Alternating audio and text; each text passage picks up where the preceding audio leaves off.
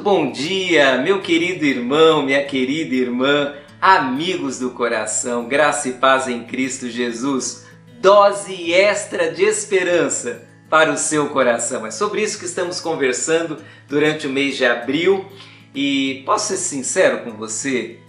Eu tenho me sentido mais esperançoso cada vez que eu leio a palavra de Deus e encontro nela essas pílulas de ânimo e esperança que só o Senhor pode nos dar. Hoje quero dizer a você: mantenha sua esperança no Deus que cumpre as suas promessas. Talvez alguém já tenha quebrado uma promessa que te fez. Isso é chato, isso é ruim, isso desanima, isso entristece, mas isso é real. Pessoas prometem e não cumprem.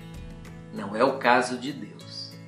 Olhe o que ele diz lá em Hebreus 10, 23, através da sua palavra. Guardemos firmemente a esperança da fé que professamos, pois podemos confiar que Deus cumprirá as suas promessas. Que maravilha! Guarde firme a sua esperança, porque Deus cumpre as suas promessas. De tantas promessas que Deus nos faz na Sua palavra, duas têm uma conexão direta com a esperança. A primeira é a presença dele, através de Jesus. Eu estarei com vocês todos os dias, é o que Jesus Cristo disse.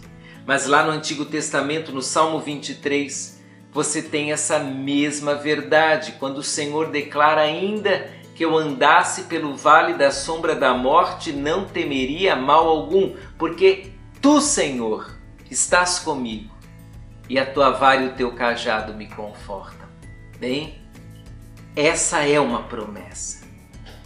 Deus está conosco.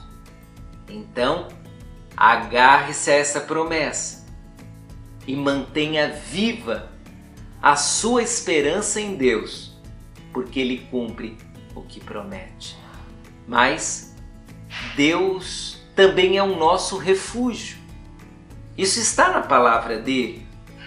E Deus, como nosso refúgio, se torna para nós segurança viva diante das aflições que passamos diariamente. Ele está conosco, é uma promessa, mas Ele é o nosso refúgio a palavra de Deus diz: Deus é o nosso refúgio e fortaleza, socorro bem presente na hora da tribulação.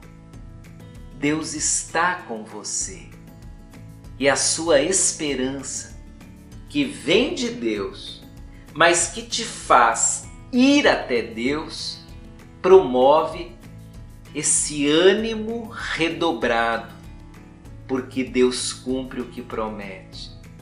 E quando você confia no Deus que cumpre o que promete, você tem a presença dele em cada dia da tua vida, mas você também o tem como seu refúgio. Confie em Deus.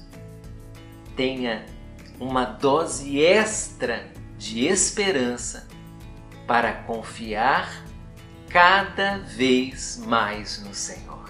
Um abraço Tchau, tchau. Deus te abençoe.